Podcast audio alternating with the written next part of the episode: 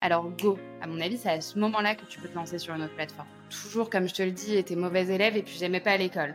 Des trolls sur Internet, il y en a partout. Moi, je trouve que c'est une révolution euh, du net, quoi. Un peu comme quand euh, Internet est sorti. Bienvenue sur Media Game, le podcast qui vous emmène à la rencontre des créateurs de communautés, ceux qui ont mille vrais fans. Ici, on explore les histoires inspirantes de personnes qui ont su cultiver leur passion en une communauté ceux qui ont su bâtir une présence en ligne forte et authentique. Je m'appelle Marion Carnero, cofondatrice de My Name is Bond, l'agence qui automatise ta croissance sur les réseaux sociaux. Ensemble, on va découvrir les secrets des créateurs de communautés à succès. Alors reste à l'écoute. Hello Andrea, je suis trop contente de te recevoir aujourd'hui sur euh, mon podcast Media Game. Comment ça va?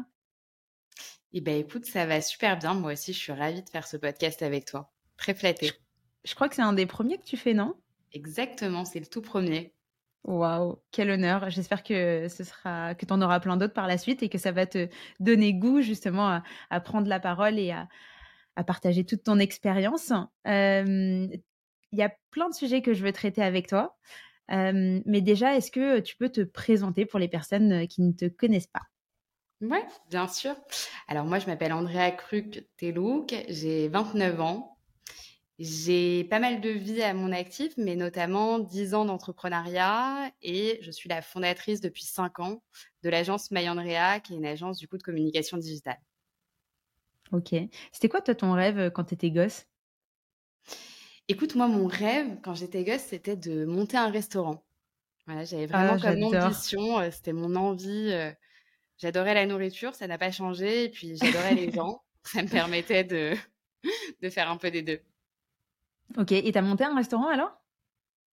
Alors, j'ai pas monté un restaurant. Écoute, finalement, c'est pas plus mal puisque je suis maman de deux enfants, donc euh, ça aurait été compliqué.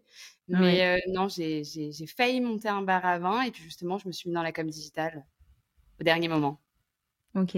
Toi, avant de te lancer dans l'entrepreneuriat, tu as, fait, euh, as fait pas mal de choses. Tu as un parcours qui est assez atypique et finalement, rien ne portait à croire que tu allais finir CEO d'une agence. Tu peux nous parler un peu de ton parcours justement? Ouais, exactement. Il faut savoir que moi, j'étais très mauvaise élève. J'étais vraiment, oh. j'étais vraiment un cancre. j'étais vraiment, voilà, j'étais pas bonne et les professeurs se gênaient pas pour me le dire.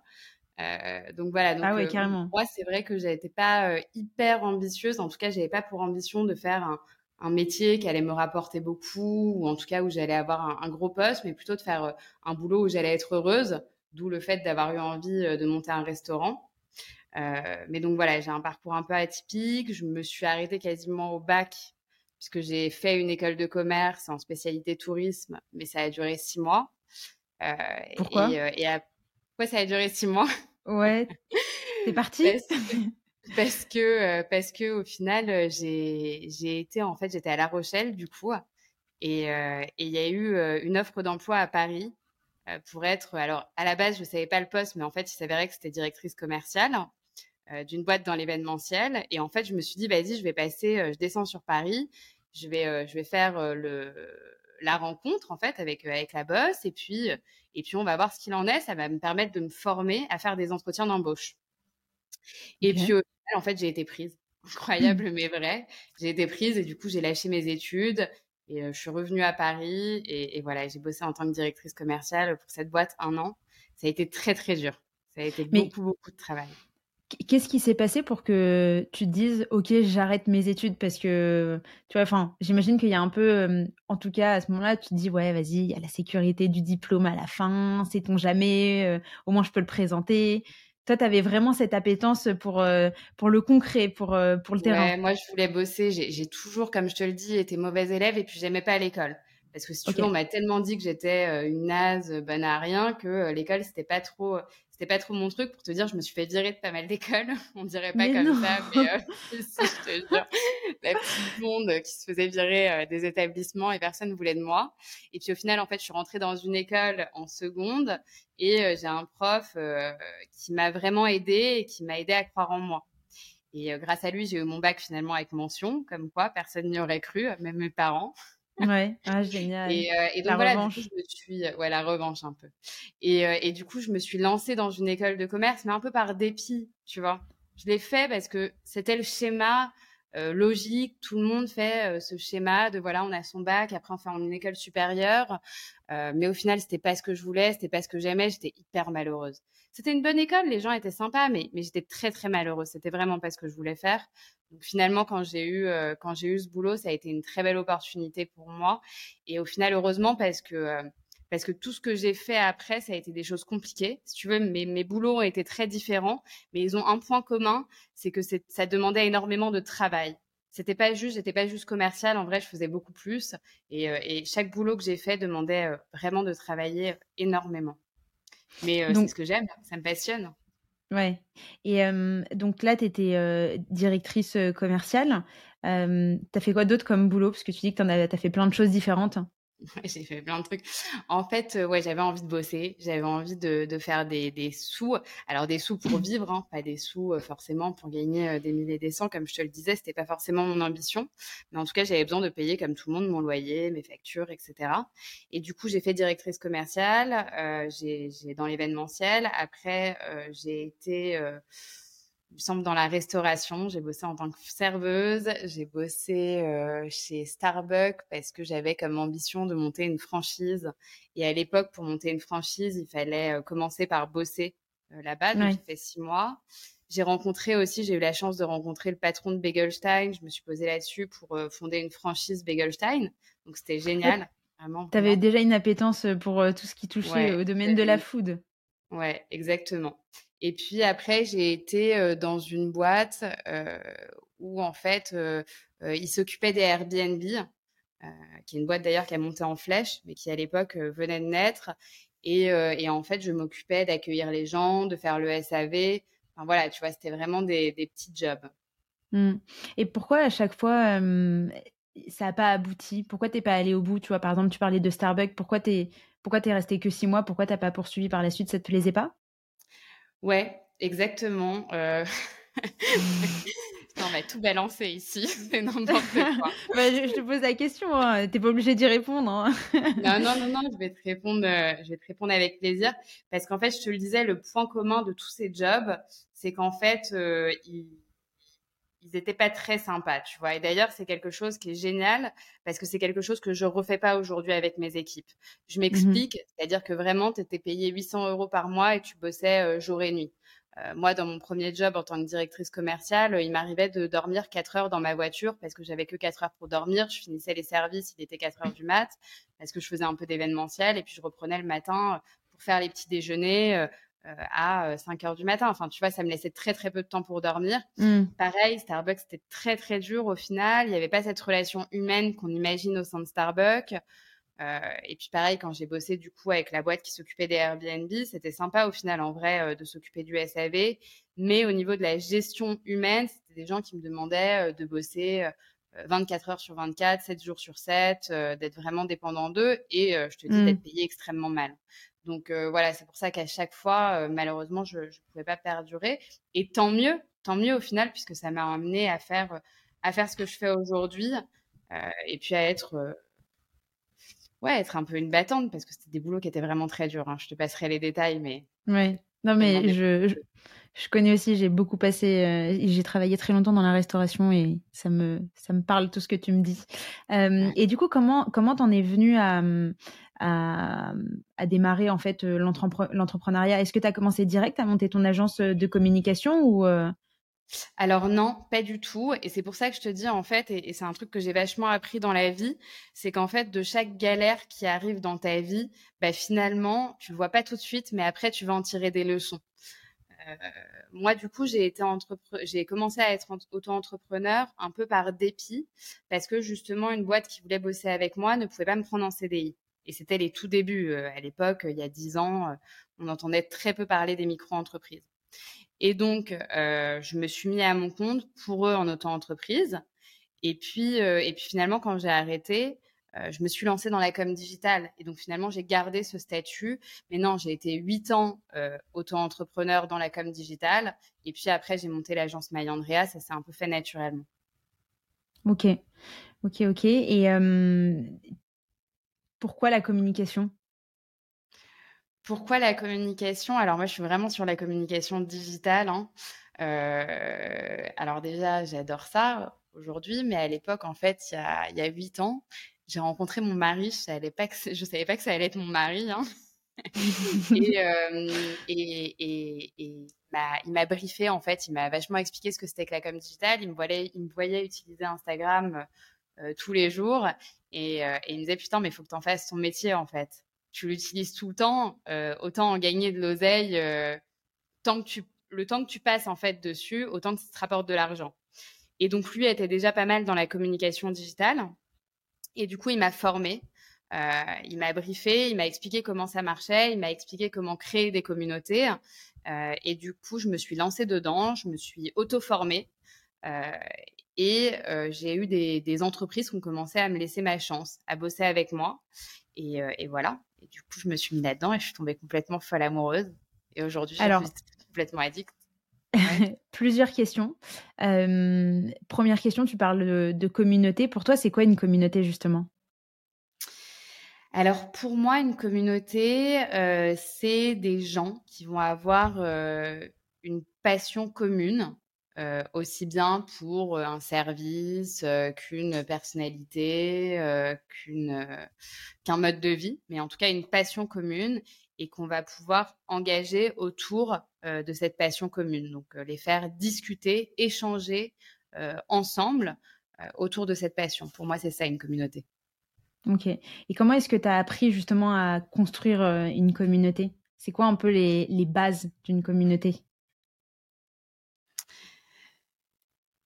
C'est une bonne question. Moi, j'ai appris. Non, parce que euh, j'ai envie de te dire, j'ai un peu appris sur le tas, tu vois. Enfin, je veux dire, pour moi, euh, c'est vraiment mes années d'expérience. Euh, c'est d'essayer des choses, c'est de tester des choses qui m'ont appris à, à, créer des communautés. Maintenant, je pense aujourd'hui, avec le recul, que la base pour créer une communauté, ça va être de créer en amont une stratégie. Donc, c'est-à-dire de se mettre à la place des personnes qu'on a envie d'engager et de se dire, OK, qu'est-ce que cette personne, elle aime? Comment elle va utiliser euh, les réseaux sociaux? Et du coup, par rapport à ça, comment je vais lui envoyer des messages qui vont faire qu'elle y réponde? Mais en tout cas, pour moi, effectivement, la base pour créer une communauté, c'est vraiment euh, de, de, se poser en amont et de créer une vraie stratégie voilà, permettre à justement d'engager cette communauté. Et puis à côté de ça, après, ça va être vraiment d'engager avec elle. Ok, comment t'engages avec elle justement euh, au quotidien? Et ben alors tu, tu, leur réponds, tu leur poses des questions, tu, euh, tu, tu, tu, vas faire des likes, euh, quelque chose qui me semble que tu connais bien, Marion. Ouais, exact. ouais, c'est vrai que c'est mon sujet. Après, bon, je vais avoir aussi ton œil, toi, de d'experte en tant que qu'agence de communication aussi. Ça fait quoi? Ça, ça fait ça fait plusieurs années que tu es que es dessus. et puis sûrement, tu as dû voir aussi l'évolution parce que créer une communauté il y a dix ans versus maintenant, les codes sont pas les mêmes. la stratégie, elle a évolué. Enfin, tu vois, je pense que. Bah, alors, c'est beaucoup plus dur en fait aujourd'hui c'est beaucoup plus dur aujourd'hui qu'il y a 10 ans. C'est-à-dire qu'il y a 10 ans, il y avait moins d'entreprises euh, sur les réseaux sociaux. Euh, il y avait plus place euh, à certaines dérives, ce genre de choses. Aujourd'hui, c'est beaucoup plus cadré, on le sait. Meta, ils sont beaucoup plus, enfin Meta et les autres plateformes d'ailleurs, mais en tout cas, ils sont beaucoup plus cadrés. Donc effectivement, engager une communauté, c'est vachement dur aujourd'hui. Et, et, donc pour moi, c'est c'est vraiment plein, c'est mettre en place plusieurs actions en même temps. C'est-à-dire vraiment euh, cette stratégie de positionnement qui va être de se dire encore une fois, qu'est-ce qu'attend euh, comme message la personne euh, auquel j'ai envie de, parler et puis à côté de ça, de faire tout ce qui va être la modération, donc de répondre à leurs messages en privé, sous les posts. ça va être ces, deux actions, envoyer le bon message et puis interagir avec eux. Et d'ailleurs, tu parlais de Meta, donc Meta, c'est Facebook euh, et Instagram. toi, comment est-ce que tu aides tes clients dans leur stratégie sur les réseaux sociaux? Est-ce que tu leur dis, OK, il faut aller que sur Instagram et sur Facebook? Ou est-ce qu'il y a une analyse qui est faite pour savoir si, je sais pas, Twitter, c'est un bon canal d'acquisition Peut-être que TikTok aussi? Enfin, est-ce qu'il y a, tu vois, toute une, ouais, j'allais dire une démarche, une stratégie en ce sens? Ouais, alors c'est une, une, super question. Et en fait, c'est assez chouette parce que nous, chez MyAndrea, c'est notre spécialité. C'est-à-dire qu'on s'est vraiment spécialisé là-dedans sur le fait de se dire, OK, les entreprises qui nous contactent, elles ont en général deux grosses problématiques qui vont être l'augmentation de leur chiffre d'affaires en ligne et ou l'augmentation de leur notoriété en ligne. Et du coup, en fait, souvent les clients, ils ont envie de se mettre partout en se disant ah bah TikTok, euh, c'est à la mode, donc faudrait se mettre dessus, euh, etc. Et en fait, moi, je pense que ça sert à rien de se mettre partout parce qu'en fait, tu vas mettre ton énergie un petit peu partout, tu vas mettre ton argent un petit peu partout, et du coup, tu vas être moyen partout. Alors que nous, ce mmh. qu'on veut, c'est devenir le leader sur une plateforme, devenir le numéro un dans notre secteur d'activité. Donc, ce qu'on va faire, effectivement, c'est qu'on va étudier encore une fois euh, le persona de la personne qu'on a envie de toucher, c'est-à-dire euh, quel est euh, son âge, quelle est sa CSP, est-ce que c'est une femme, un homme, et comment elle utilise les réseaux sociaux. Et du coup, par rapport à ça, on va dire, ben voilà, si c'est une femme entre 20 ans et 35 ans, plutôt parisienne, voilà où on va se mettre. Mais en tout cas, on va sélectionner plutôt un à deux réseaux et on va se positionner dessus, pas plus. Un à deux réseaux, ok, ça marche. En tout cas, au démarrage, tu vois. Mmh. Et à quel moment est-ce que tu te dis que mmh, tu es, suffisamment leader, entre guillemets, du réseau sur lequel tu t'es développé de base et à quel moment est-ce que tu dis c'est ok de switcher sur un autre réseau En vrai, c'est enfin, je te pose la question parce que par exemple nous, nous, on focalise nos efforts sur deux plateformes, LinkedIn et Instagram. LinkedIn parce que c'est un réseau professionnel et qu'aujourd'hui, euh, c'est une grosse partie de nos leads qui proviennent de, de, ce réseau et Instagram parce que, parce que un peu comme toi, moi Instagram, je suis une grosse consommatrice et, et qu'en plus Instagram c'est notre plus, enfin c'est ce qu'on vend le plus, tu vois. Donc c'est un peu bizarre de pas être présent sur la plateforme que tu vends le plus. Après, c'est pas pour autant qu'on fait les choses mieux que les autres, mais tu vois, ça, je trouve que ça a son importance aussi d'y être présent bon, qu'on se le dise, on maîtrise quand même beaucoup mieux la communication sur LinkedIn. Je pense qu'on n'est pas mauvais non plus sur Instagram parce que ça nous génère des leads et qu'il y a plein de personnes qui nous découvrent comme ça et qui après, tu vois, switch sur LinkedIn, switch sur la newsletter, enfin bref, voilà. Et tu vois, la dernière fois, je me suis dit, bah, par exemple, en ce moment, on est en, forcément, hein, tu sais, le format qui est hyper intéressant sur Instagram, c'est les réels parce que ça te permet de toucher une audience qui n'est pas forcément abonnée à ton contenu. Et, comme le format réel est déjà créé, tu vois, je me suis dit, bon, bah, en fait, on peut réutiliser ce contenu et le mettre sur TikTok et on verra bien, tu vois. Donc, ça ne nécessite pas beaucoup plus d'efforts. Il n'y a pas une vraie stratégie derrière TikTok. Donc, tu vois, on a ouvert le compte. Et vraiment, pour l'instant, c'est juste un copier-coller, juste des réels qu'on a sur Instagram j'ai pas encore suffisamment de recul sur la chose pour savoir si c'est une bonne chose ou pas, mais tu vois, je voulais avoir ton avis là-dessus. Tu vois, à quel moment est-ce que tu te dis que c'est bon, tu peux switcher sur un autre, enfin, tu peux en tout cas euh, euh, développer d'autres réseaux sociaux? Bah alors là, en tout cas, sur ta problématique à toi, euh, je trouve que c'est hyper intéressant et que pour moi, tu as la bonne approche, c'est-à-dire que le contenu, de toute façon, il est créé. Donc, autant le lancer sur TikTok pour mesurer un petit peu déjà ce qui se passe. Euh, et puis après, tu adapteras vraiment une stratégie parce qu'on sait que TikTok, l'utilisation et la présence n'est pas du tout la même. C'est-à-dire que sur Instagram, par exemple, ça va te demander d'être bien moins euh, présent, mais avoir du contenu beaucoup plus qualitatif. Euh, sur TikTok, il va falloir être beaucoup plus présent. Donc, en tout cas, il faudra réadapter une stratégie. Maintenant, en tout cas, toi, effectivement, vu que ton contenu était créé, euh, c'est intéressant de le poster on n'est jamais de toute façon leader. Euh, en vrai, on n'est jamais leader parce que tu vois, tu te, tu t'améliores à chaque fois parce que la concurrence, elle est jamais bien loin. Moi, je trouve que tu peux aller euh, sur une autre plateforme déjà quand financièrement tu le peux, parce qu'en fait, mmh. voilà, il faut se rappeler que toutes ces entités-là, ce sont des entreprises. Et quand en tant qu'entreprise, tu veux te mettre sur un réseau, il faut que tu investisses notamment en publicité, euh, notamment en énergie. Aujourd'hui, ça devient dur de te mettre sur un réseau sans investir de budget publicitaire. Donc, il faut avoir les moyens financiers. Et à côté de ça, il faut que tes autres plateformes, entre guillemets, elles roulent. C'est-à-dire, tu as une charte définie, tu as une communication qui est récurrente, tu as un flux d'abonnés qui arrive relativement euh, rapidement à un bon rythme.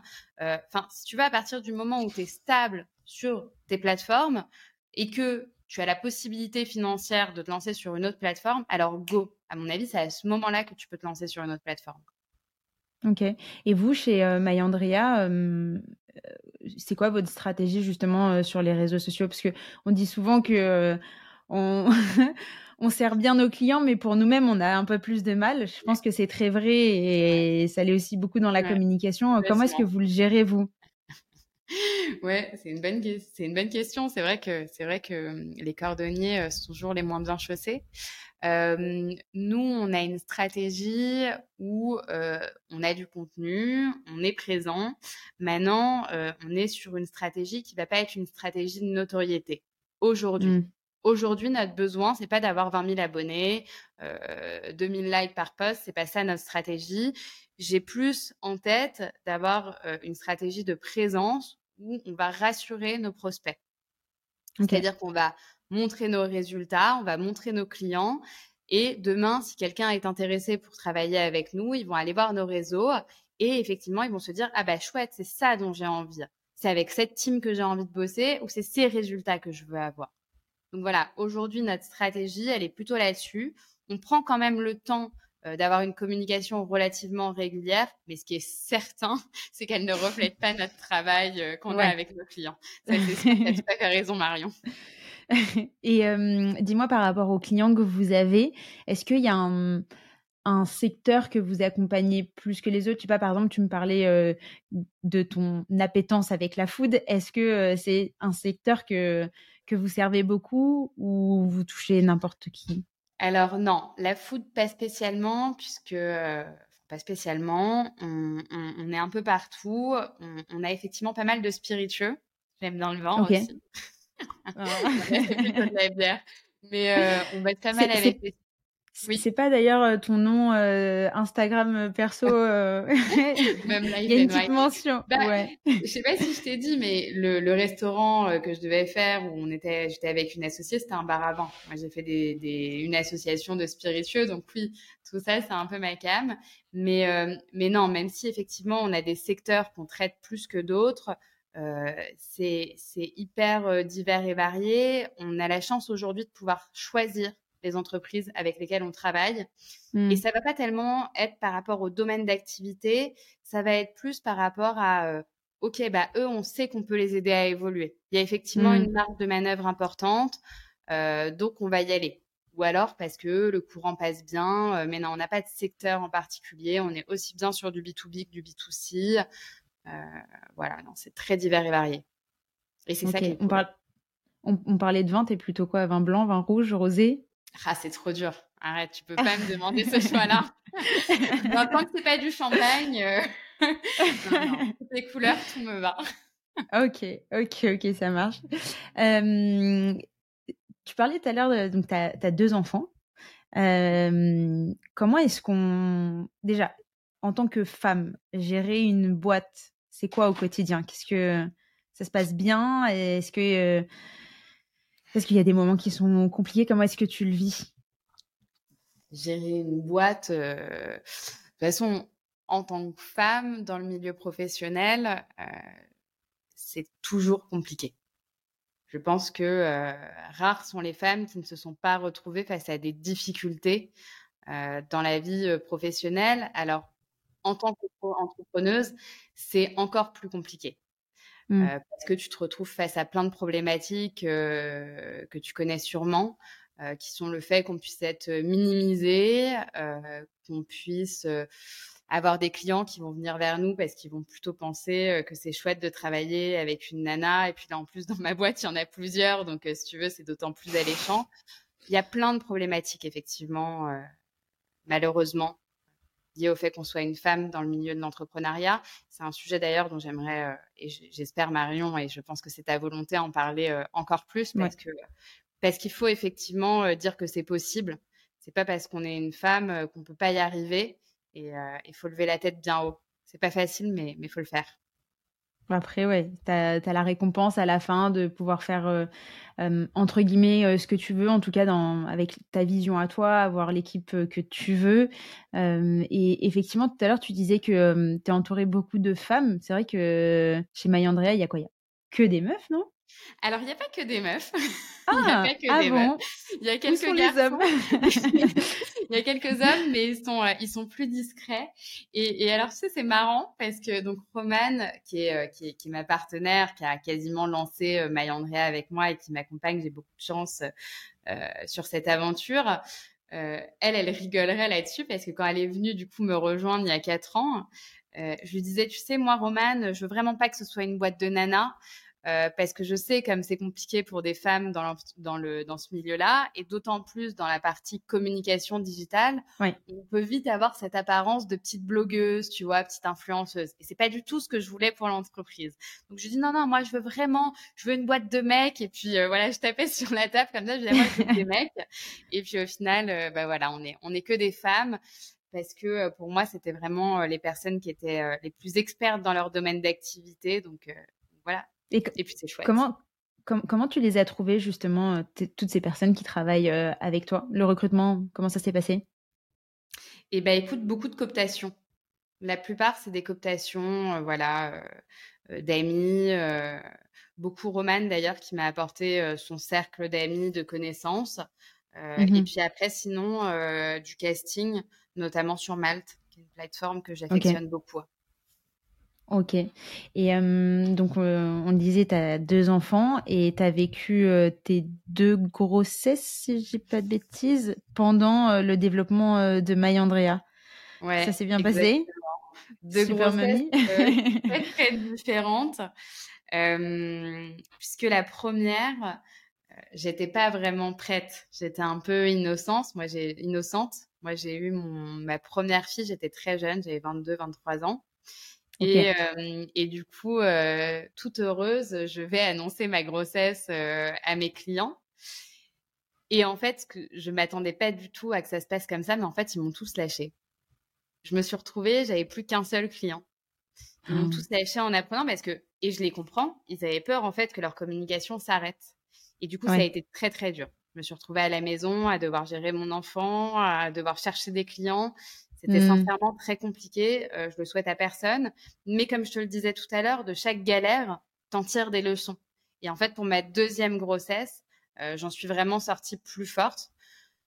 Pour ma deuxième grossesse, ce qui se passe, c'est que déjà, malheureusement, j'ai dû cacher ma grossesse jusqu'à la fin. C'est-à-dire que mes clients ont appris euh, que j'avais un enfant, je crois, le lendemain de ma grossesse, de mon accouchement, je veux dire.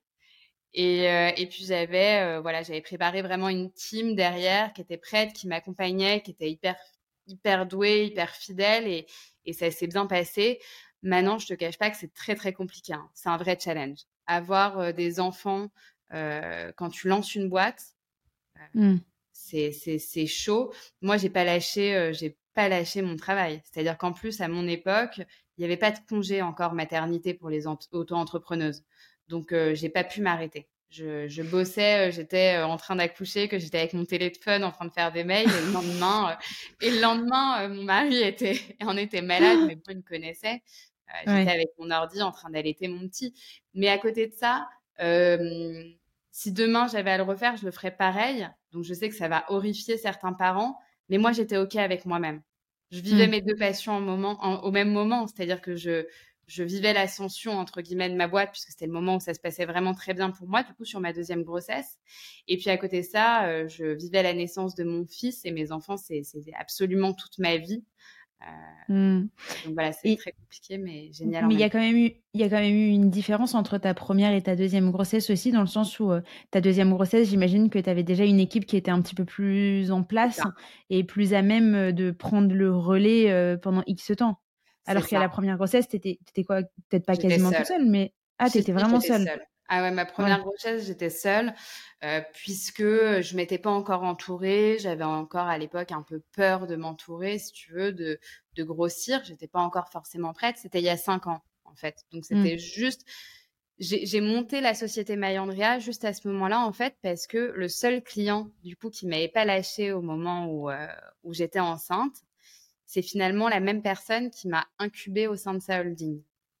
Ok. C'est un petit peu compliqué. en fait, voilà, il m'a, il m'a pris entre guillemets un peu. Il m'a dit non, mais moi, je crois vraiment en toi. Viens, euh, on, monte une structure ensemble. Au final, j'ai racheté l'intégralité là euh, il y a plusieurs années des parts de Mayandrea, donc je suis vraiment euh, seule à la direction de ma boîte. Mais à l'époque, il m'a incubée. Et donc oui, j'étais, j'étais toute seule. Oui.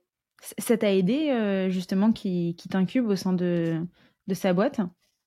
Ah, on se dit vraiment tout ici. Hein ah, ah non, c'est une vraie question. C'est En vrai, je me, pose, je me pose la question parce que, tu vois, maintenant, il y a je trouve qu'il y a plein de formes différentes aujourd'hui pour se faire accompagner. Tu vas avoir le format formation, tu vas avoir le format coaching, tu vas avoir euh, les incubations. Hein. Enfin, tu vois, après, bon, bien évidemment, il y a différents formats et après, il y a aussi les différents interlocuteurs que tu vas avoir. Mais voilà, c'était une question. Non, non, non, mais pour répondre à ta question, sincèrement, oui, bien sûr que ça m'a aidé, euh, puisque sans ça, je pense que euh, j'aurais peut-être pas eu le courage de d'embaucher notamment. c'est vrai mmh. que la holding m'apportait la sécurité de pouvoir potentiellement avoir des comptes qui n'étaient pas au beau fixe, tu vois? Mmh. Donc de pouvoir embaucher sans stress, de pouvoir avoir des bureaux sans stress, de pouvoir avoir un comptable qui était hyper performant, qui m'accompagnait. Donc bien sûr que cette holding, elle m'a aidé. Elle m'a aidé à mon lancement et je, je même si ça pas toujours été simple à certains moments. Ça m'a vraiment aidé à lancer et je leur en suis vraiment reconnaissant. Donc non, non, la holding, c'est un, un, bon schéma. Maintenant, je pense qu'il faut bien le dealer au début. Moi, je l'avais pas vraiment bien dealé au début. c'est pour ça que j'en suis ressortie. Mais, mais non, en tout cas, ça m'a vraiment aidé effectivement à me lancer sereinement dans, dans le fait de monter une vraie structure avec des équipes. Ok, Bon, au moins c'est clair. Euh, et aujourd'hui, tu es, toute seule sur euh, MyAndrea Ah non, aujourd'hui on est, euh, on est une dizaine. Donc voilà, on est. Nous, au, euh, au, capital, je voulais dire, pardon. Ah, au capital? Oui, alors j'ai, je suis seule au capital. J'ai Julien, du coup mon mari, qui a 5% de la société, mais on est, on est, on est seul. Ok, ça marche. Et on parlait de, Julien, donc ton mari. Il, lui, il a aussi une belle communauté sur les réseaux sociaux, quasiment 100 000. Toi, sur ton compte perso, tu as aussi une petite communauté sympa. Tu as plus de 10 000, il me semble. c'est quoi votre. déjà, c'est un peu inné chez vous de développer des communautés. c'est quoi, vos, quoi vos secrets, vos bonnes pratiques ouais, comment est-ce qu'on fait pour, euh, pour se créer une audience? Après, j'imagine qu'entre Julien et toi, il y a une utilisation et un, et un objectif euh, qui est différent, mais euh, si tu peux nous en parler. Ouais. Alors Julien, lui, c'est vrai que du coup, il bénéficie pas mal de sa visibilité, que ce soit parce qu'il est présentateur à la télé, il est présentateur à la radio depuis plusieurs années. Donc c'est vrai que je pense que ça a pas mal aidé pas le cacher, euh, à, euh, à, faire augmenter, si tu veux, euh, son audience sur les réseaux sociaux. maintenant, c'est pas tout, parce qu'une audience, ça se travaille vraiment. Et encore une fois, c'est un sujet que tu connais bien, mais ça se mmh. travaille vraiment. Et je pense que Julien, il, il, se remet tout le temps en question et il crée des nouvelles stratégies en permanence pour mesurer ce qui marche, ce qui marche mieux, ce qui marche moins bien. Je parlais des vidéos qui sont très dans l'air du temps. Euh, TikTok notamment qui est très dans l'air du temps. Euh, donc euh, voilà, c'est vrai qu'il va, il va, il va essayer de répondre aux attentes en fait de ses abonnés. Et, et c'est vrai que de répondre aux attentes de ses abonnés et pas juste de poster ce qu'il a envie de poster, je pense que ça, ça l'aide à, à, développer sa communauté. moi, de mon côté, de mon côté, c'est moins travaillé. je te disais, j'étais maman très jeune. Donc, mes amis n'étaient pas encore maman. Et euh, donc, c'était compliqué de partager un petit peu mes histoires de maman, mes astuces, etc.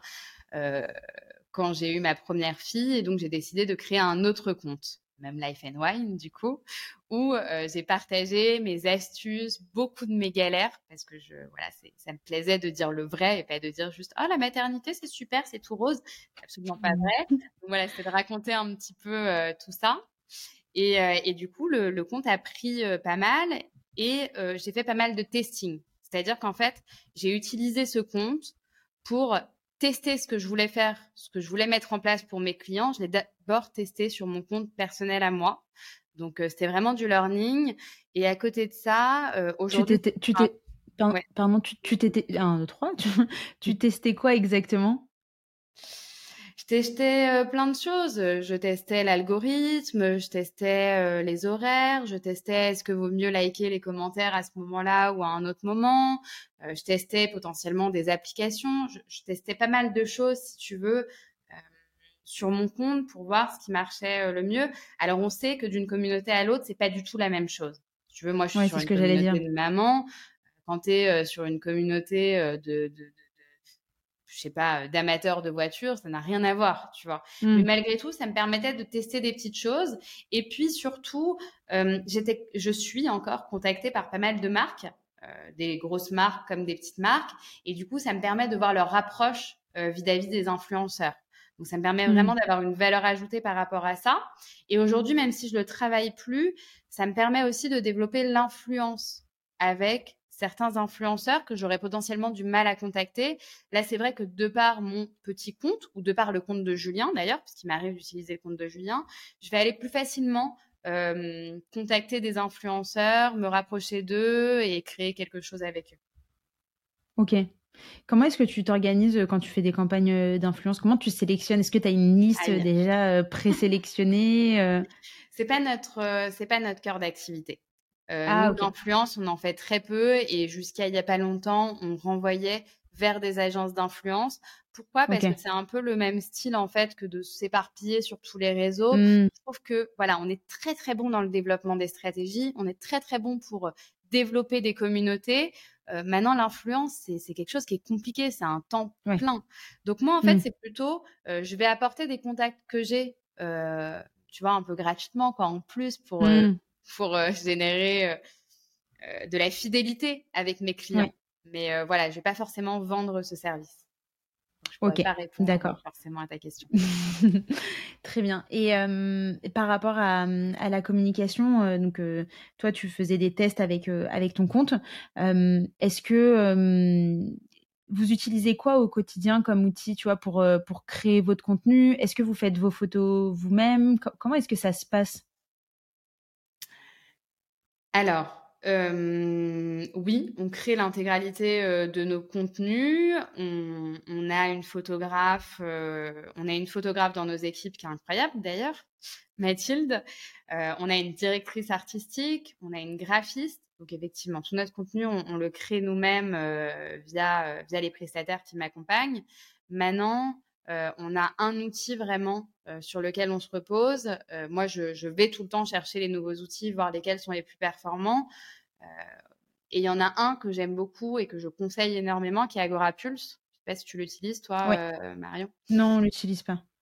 Agorapulse, pour moi, c'est un outil qui est très très intéressant parce qu'il permet énormément de choses et je trouve qu'aujourd'hui, c'est celui qui est le plus poussé, notamment sur la partie statistique. Euh, donc, pour reprendre juste à la base, c'est un outil qui va nous permettre, en tant qu'agence, du coup, de regrouper euh, tous les comptes de nos clients sur cette plateforme, de pouvoir programmer le contenu. Et programmer le contenu, c'est hyper important, puisque après, ça va nous permettre justement d'engager avec notre communauté. Et sur cette plateforme, on a tous les réseaux de nos clients et on peut justement répondre aux commentaires, répondre aux messages privés, liker certains messages. Donc, ça nous permet justement d'engager avec notre communauté. Et puis à directement via l'application. Directement via l'application, ce qui est vraiment pour moi euh, un gain de temps et un atout énorme. Donc c'est pour ça que mmh. cette plateforme elle est, elle est géniale. Mais on va avoir aussi l'outil statistique euh, qui est hyper important parce que euh, pour développer et engager une communauté, ça va pas suffire de faire des posts, ça va pas suffire de répondre aux messages. Il va falloir analyser les datas. Et donc en fait, je trouve que c'est la plateforme qui me permet de récolter le plus de data puisqu'elle est compatible avec euh, Meta notamment et avec euh, LinkedIn, etc. Donc ça nous permet d'avoir beaucoup de data qui nous sont remontées et en fait de pouvoir dire, ok, bah par exemple, ce poste-là, ça n'a pas plu à notre communauté, donc on va arrêter de le faire. Ou alors ce poste-là, justement, c'est celui qui marche le mieux parce que c'est le visuel qui marche le mieux, donc on va le faire euh, plus régulièrement. Ça nous permet de voir aussi les hashtags qui engagent le plus notre communauté. Ça permet de voir les horaires euh, sur lesquels notre communauté est, le plus active. Et donc, c'est vraiment un outil pour moi qui regroupe énormément de choses et qui va répondre du coup euh, à cette attente qui est de euh, générer une communauté, de la faire grandir et de l'engager. Ok. Et en termes de, visuel, Vous les créez sur quoi? Vous utilisez Canva? Alors, on utilise très peu Canva, même si je trouve que c'est un outil qui est génial. Moi, je, suis hyper, hyper amatrice de Canva. Moi, je suis pas graphiste et c'est vrai qu'il m'arrive souvent de faire euh, mes présentations, par exemple, sur Canva parce que je les trouve beaucoup plus dynamiques, beaucoup plus visuelles. Maintenant, non, euh, nos graphistes, elles sont sur Photoshop, Illustrator. Euh, voilà, elles sont sur des choses plus poussées. Mais encore une fois, je trouve que Canva, c'est génial et je le dénigre pas du tout. Hein. Comparé. Attends, j'ai peur des réactions des graphistes qui nous entendent. Non Non, non, après, moi je suis d'accord, hein, je trouve que Canva, c'est le feu quand on maîtrise pas des outils aussi poussés que Photoshop ou n'importe autre réseau. Et encore, on dit ça, mais il y a aussi des, des graphistes ou tu as des community managers qui utilisent euh, à 100% euh, Canva. Et, et quand tu as la version payante, euh, je trouve que tu peux faire des choses quand même qui sont très très poussées. Hein, bien sûr, tu peux détourer quelque chose en, deux secondes. C'est incroyable. J'ai même une fois une graphiste, c'est ce que j'ai fait, je voulais lui expliquer ce que j'avais en tête et du coup, je lui ai vite fait sur Canva parce que moi, j'utilise pas du tout euh, les outils de, de graphiste. Et, et, et, je lui montre, elle me dit, mais attends, comment en une seconde, tu as réussi à détourer le truc? Enfin, Je trouve ça génial. Maintenant, ça, ça a ses limites.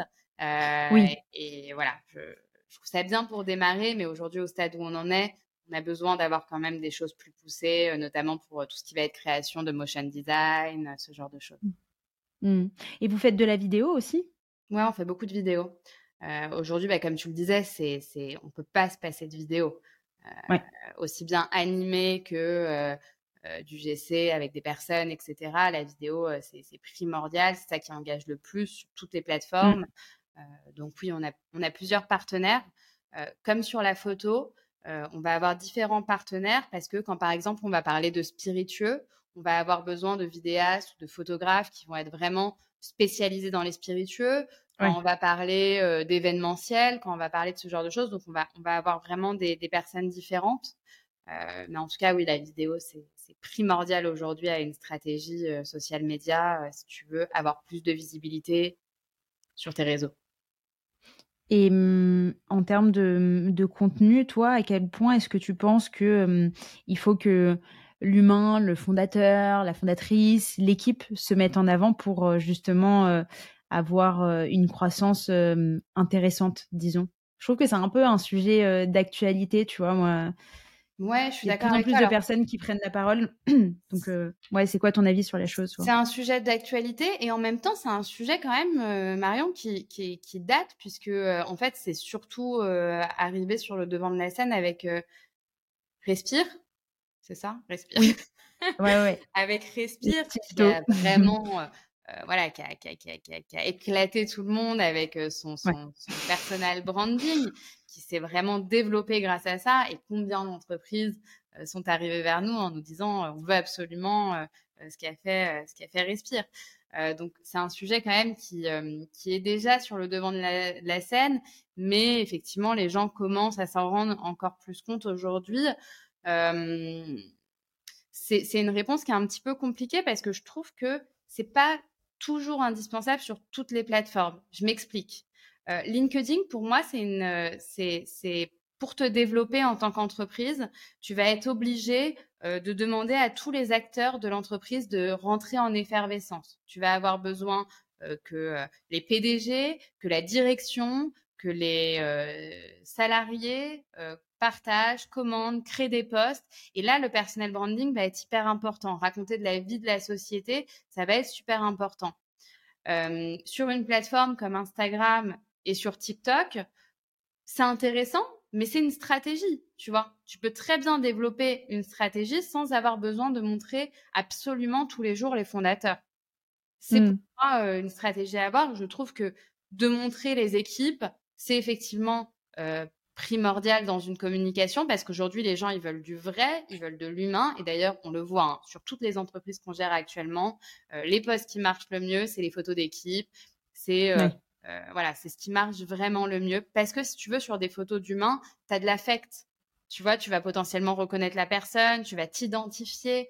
Tu vas pas voir ce poste comme un poste forcément d'entreprise. Du coup, tu vas avoir plus envie d'interagir avec. Maintenant, voilà, encore une fois, ça reste une stratégie euh, à mettre en place. Il y a des entreprises où on ne va pas forcément montrer le fondateur. Par contre, on va effectivement montrer des membres de l'équipe. Et, et, ça va fonctionner comme ça. Ça va dépendre de la plateforme et de la strat. C'est quoi le meilleur conseil qu'on t'ait donné justement en communication? Celui qui t'a été le plus bénéfique, disons? Don't feed the troll. C'est une phrase que m'a dit mon mari et que j'aime beaucoup. Donc, ça veut dire ne, ne suis pas les, les trolls. Je ne sais pas si tu la connais d'ailleurs, cette expression. Euh, je la, je l'avais pas comme ça en tête, mais je suis en train de lire un livre en ce moment euh, qui est Show Your Work de euh, Austin Kleon, et il y a un passage où il en parle justement. Ah, c'est marrant.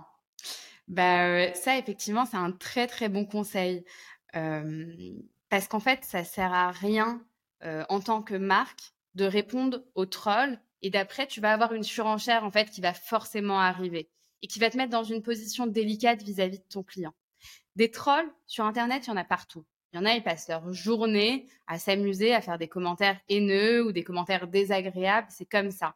Euh, dans le meilleur des cas, tu vas avoir ta communauté qui justement va être très engagée et qui va répondre d'elle-même aux trolls. Donc génial, tu n'auras rien à faire. Et, euh, et dans, le, dans le moins bon des cas, il va s'essouffler et comme ça, tu vois, tu n'auras pas eu de bad buzz. Euh, pourquoi c'est un conseil aussi qui m'a été utile? Parce qu'en fait, ça me permet de pas être en angoisse quand tu vois on a un bad buzz. Ça me permet de pas être en angoisse. Je sais que de toute façon, ça va redescendre. Donc, ça sert à rien de rentrer dans une surenchère euh, parce que lui, mmh. il va adorer ça, tu vois. Plus tu vas surenchérir. Après, il y a des entreprises comme euh, Burger King qui ont basé leur stratégie sur le fait justement de répondre à ces trolls. Et eux, c'est génial. Ils le font avec. c'est très drôle. J'adore. Ouais, ouais, C'est bonheur de dire ça, c'est génial. Mais eux, c'est leur stratégie, tu vois. Euh, je pense qu'une marque lambda, euh, voilà, pas besoin de, de, répondre à ce genre de commentaires et, et ça m'a pas mal aidé effectivement de, de, de me déstresser. je sais pas si ça se dit, mais en tout cas d'être angoissée face à des, des, messages un peu haineux ou désagréables. Ouais, forcément, ça aide. Et euh, tu, tu, parles de bad buzz. Euh, tu peux nous en raconter un? Bah, sincèrement, ça va pas être facile parce que j'en ai eu, euh, mais je m'en rappelle pas forcément. On n'a pas eu énormément de bad buzz. L'avantage, c'est qu'en fait, nous, on a, on a, on a des, des, clients qui sont avec nous depuis très longtemps. Euh, certains mmh. sont avec nous depuis plus de cinq ans, tu vois, c'est génial. Surtout pour une agence de com, c'est très rare. On sait que le turnover, il est très important. Nous, on a des clients qui sont vraiment chez nous depuis longtemps. Euh, donc on a on a dû avoir, euh, on a eu, c'est même sûr parce que je me vois être quand même en angoisse. Et, euh, je ne saurais pas t'en citer un là forcément. Je ne saurais pas t'en citer un là. Désolée Marion, je je sais pas. Pas de problème, c'est pas grave Andrea. Il y a un autre sujet que je voulais traiter avec toi, enfin en tout cas je voulais avoir ton avis sur la chose. On parle de plus en plus d'intelligence artificielle, de chat GPT, etc. Toi, t'en penses quoi? Moi, je suis complètement passionnée. Je trouve ça incroyable. Moi, je trouve que c'est une révolution euh, du net, quoi. Un peu comme quand euh, Internet est sorti. Moi, je trouve ça révolutionnaire. Je trouve ça, je trouve ça vraiment dingue. Euh, et je suis très contente de pouvoir vivre ce qui est en train de se passer aujourd'hui. et tu l'utilises au quotidien? Écoute, je l'utilise pas au quotidien, même si je trouve ça génial, je l'utilise pas au quotidien parce qu'on sait que la version actuelle n'est pas la dernière version et donc ne se repose pas sur euh, les informations euh, de 2023. Donc c'est vrai que mmh. sachant que nous, on est dans la communication digitale, on a besoin de toutes les données qui sont au jour le jour. Tu connais par cœur, les algorithmes, ils changent tout le temps, les informations, elles se mettent à jour tout le temps. Donc c'est vrai que ça serait dur pour moi de me reposer euh, sur cette plateforme. Maintenant, je trouve que c'est un appui pour nous, c'est-à-dire que Bon, je l'ai utilisé récemment pour mes vacances avec ma famille, c'était très sympa. Oh Tu lui as demandé quoi? Non, bah, je lui ai demandé de me trouver des vacances kid-friendly, euh, sympa, euh, avec tel tarif. et franchement, il a été hyper performant. Hein. Il m'a sorti des super, euh, des super infos. Mais en tout cas, en ce qui concerne notre travail, je trouve que euh, ça va permettre de nous épauler, de nous rendre encore plus performants. Les gens, ils ont, ils ont vraiment peur de ça. Ils, ont, ils disent oui, ça va voler notre travail, etc. Ça volera pas ton travail. Ça va de, te permettre euh, de si euh, demain tu as un trou, tu sais pas quoi dire, eh bah tu vas potentiellement aller chercher, poser des questions et pouvoir proposer quelque chose à ton client que tu n'arrivais pas à sortir. Ça va te permettre d'être plus rapide. Donc Donc aujourd'hui, je m'en sers pas au quotidien. Il m'arrive de m'en servir pour euh, compléter des informations euh, que j'aimerais apporter, mais j'ai hâte sincèrement que la dernière version arrive. Et là, je pense que ça sera euh, révolutionnaire et, et, que ça va être un grand appui pour nous dans notre travail. Ouais, vraiment, je suis mmh, très alignée avec, euh, avec ce que tu dis, je suis très d'accord. Et c'est marrant parce que j'ai enregistré un podcast très récemment, donc je ne sais pas dans quel ordre ça sortira, mais avec Théo Leblanc, qui est un, un, petit prodige de LinkedIn. Et il a 16 ans et le mec, il, il connaît énormément de choses sur, sur l'intelligence artificielle, il en fait un business, il est en train de créer une communauté autour de ça. Et, et ouais, je pense qu'on on, connaît genre une poussière par rapport à tout ce qu'il y a quoi. C'est c'est monstrueux. c'est révolutionnaire. Ouais, c'est dingue. Ok. bah écoute, ouais, est-ce que si tu avais un conseil à donner à quelqu'un qui, qui souhaite développer sa communication sur les réseaux sociaux, tu lui dirais quoi? Bah écoute, j'aurais pas mal de, de conseils mais en tout cas, si j'avais un conseil qui me, qui me vient en tête là maintenant, parce que dernièrement encore plus, c'est un conseil que j'ai apporté aux personnes que je rencontrais ou aux personnes avec qui je travaillais, qui étaient en train d'entreprendre et qui savaient pas trop comment se positionner, c'est de dire ne poste pas ce que tu as envie de poster. Ne raconte pas ce que tu as envie de raconter parce que tu trouves que ça c'est génial et qu'il faut le mettre en avant. Positionne-toi vraiment par rapport à la personne que tu as envie de toucher. Essaye de te dire qu'est-ce qu'elle va attendre comme message. Qu'est-ce que je vais pouvoir lui apporter comme information qui va faire qu'elle s'intéresse à moi plutôt qu'à un concurrent? Parce qu'aujourd'hui, la concurrence, elle est hyper dense. Il y en a beaucoup, il y en a partout. Donc vraiment, c'est de, c'est de se, se, poser en amont, de se dire, OK, qu'est-ce qu'attend comme message vraiment la personne que j'ai envie de toucher et comment je vais, euh, je vais répondre à ces questions, en fait. Comment je vais lui apporter une valeur ajoutée? Et pas seulement être là à vouloir vendre absolument ton produit, mais vraiment lui apporter une valeur ajoutée. je ne sais pas si j'ai été très claire, Marion, tu me diras. Mais en tout cas, euh, c'est le conseil que j'aurais à apporter vraiment à quelqu'un qui se lance. C'est euh, essaye de réfléchir à, ce que la personne en face de toi attend, en fait, comme, comme information, comme message. Et en tant qu'entrepreneuse, ton conseil, ça serait d'abord de développer le produit ou d'abord de développer la communauté? Ah ben non, de développer d'abord le produit. Hein. Tu peux pas communiquer si tu n'as pas le produit. Hein. Tu, communiquerais dans le vide un peu. tu, tu communiquerais, mais... Ah ouais, tu penses alors, je le pense parce que je l'ai vécu. Donc, c'est pas seulement que je le pense. C'est que j'ai connu des gens qui se sont lancés trop tôt, qui n'avaient pas le produit et qui commençaient à communiquer sans avoir le produit et, ça n'a pas marché, ça n'a pas pris. Et c'est drôle parce que je parlais à quelqu'un hier, je te jure, je parlais avec quelqu'un hier qui lançait une nouvelle, euh, une nouvelle enseigne et qui me racontait justement pourquoi ça n'avait pas marché. Et lui me racontait également qu'en en fait, il avait communiqué trop tôt sur un produit qui s'est lancé plus tard, tu vois. Et donc, moi, je mmh. pense qu'effectivement, communiquer, si tu n'as pas le produit, alors teaser, c'est une super chose, mais il faut que le teasing ne soit pas trop long, tu vois. Il faut que tu aies quelque chose à proposer. Ou alors, ou alors, tu as une stratégie qui est hyper intéressante, qui va être de créer une landing page euh, avec des, récupérations de mails, un spot pour récupérer les mails, et de faire des préventes, tu vois, potentiellement. Ou en tout cas, de dire que voilà, tu vas prendre les mails et puis tu vas communiquer quand le produit ou le service sera sorti.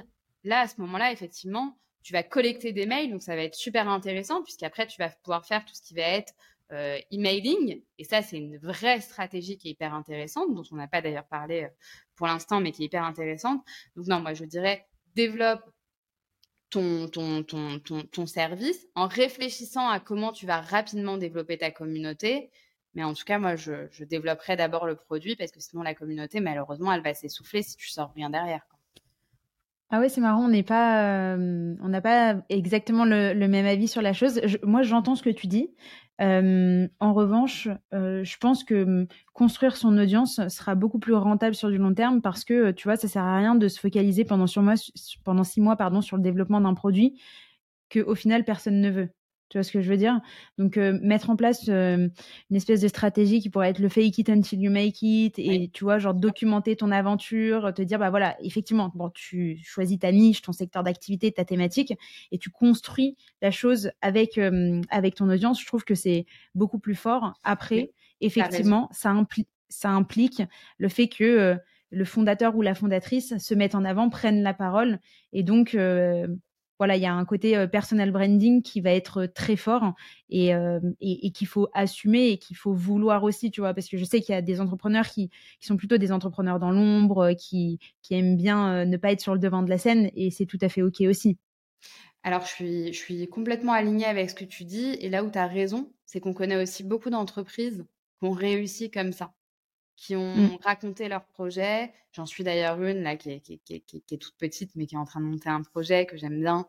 Euh, et donc voilà, elle a raconté toute son histoire, comment elle a fait l'étude euh, de son projet, comment elle a fait les tests, etc. Et, et c'est génial et elle a vraiment développé une communauté.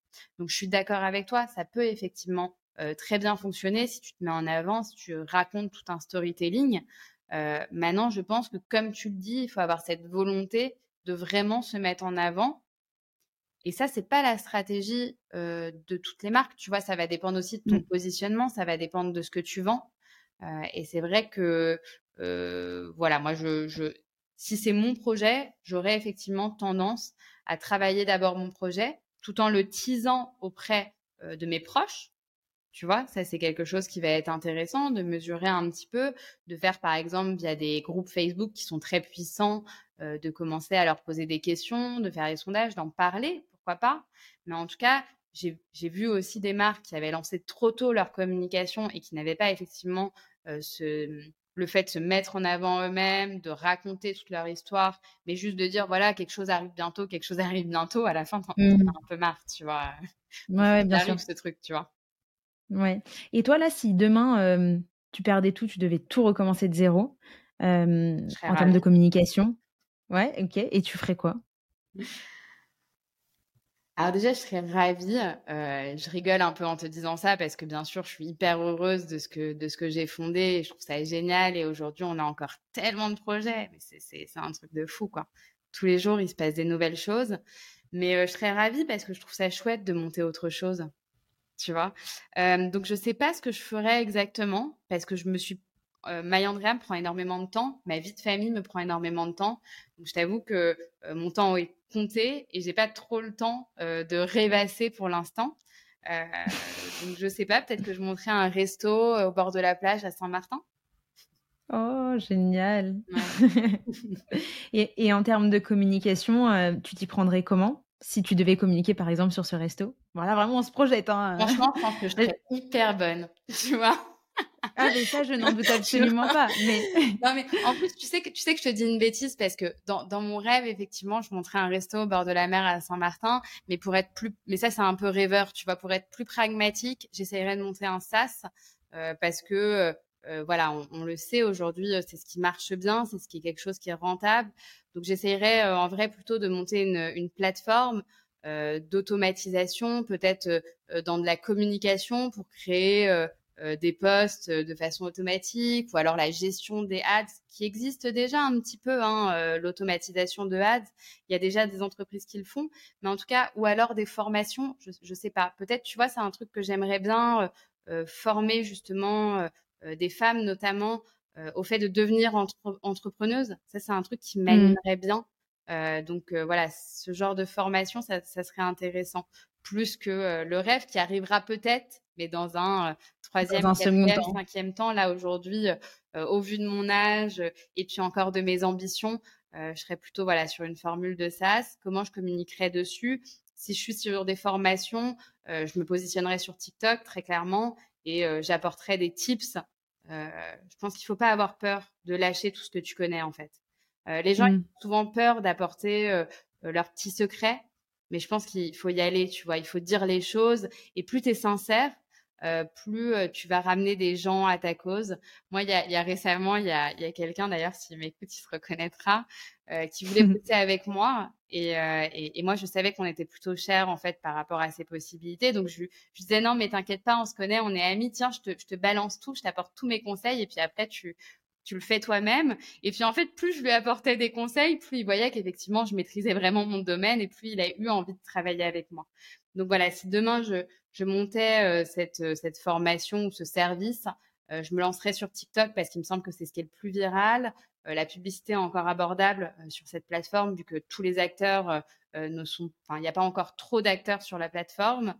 donc, je me lancerai là-dessus et, j'apporterai des, vidéos avec des valeurs ajoutées. Ok, très clair. Et ben maintenant, on en, prend note. Et tu utiliserais quoi comme outil? Pourquoi? Vous créez les vidéos? Ouais, pour créer ton contenu. Est-ce que tu en utiliserais un? Bah oui, j'en utiliserai forcément. Après, maintenant, TikTok, il y, a des, y, a des, y a des choses qui sont déjà intégrées à la plateforme. Donc, euh, bah, je pense que je m'utiliserai, euh, j'utiliserai pas mal euh, ce qui est déjà dans la plateforme. Et puis voilà, après, je prendrai une super personne qui me fera des super montages, ce qui me fera un gain de temps.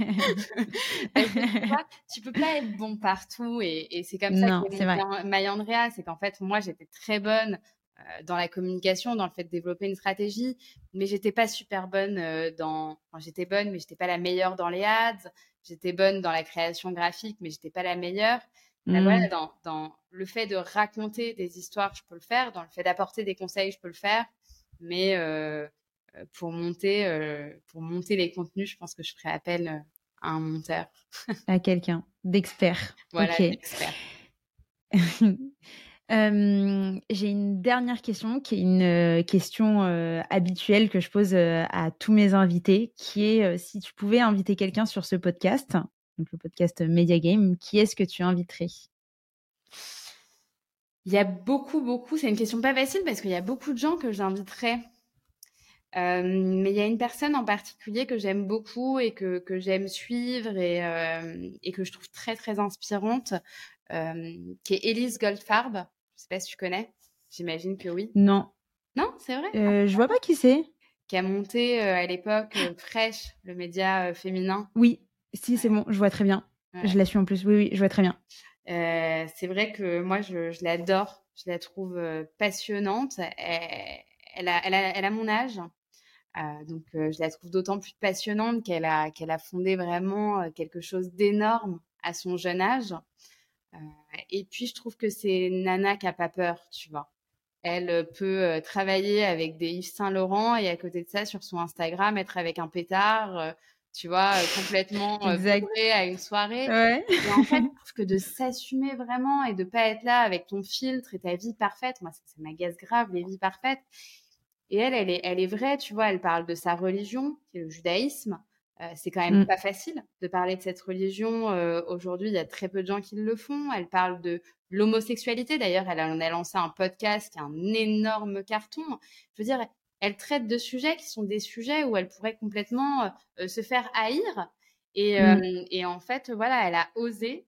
Et le fait de oser, ça, ça lui a réussi. Moi, je, je la trouve vraiment passionnante puisqu'elle fait, je peux que la féliciter de ce qu'elle fait. C'est vraiment génial. Et aujourd'hui, elle fait de nombreuses conférences. C'est une femme aussi qui est très engagée. Moi, le milieu associatif, c'est quelque chose qui me tient énormément à cœur. Euh, et elle, pour le coup, c'est quelqu'un qui est très engagé.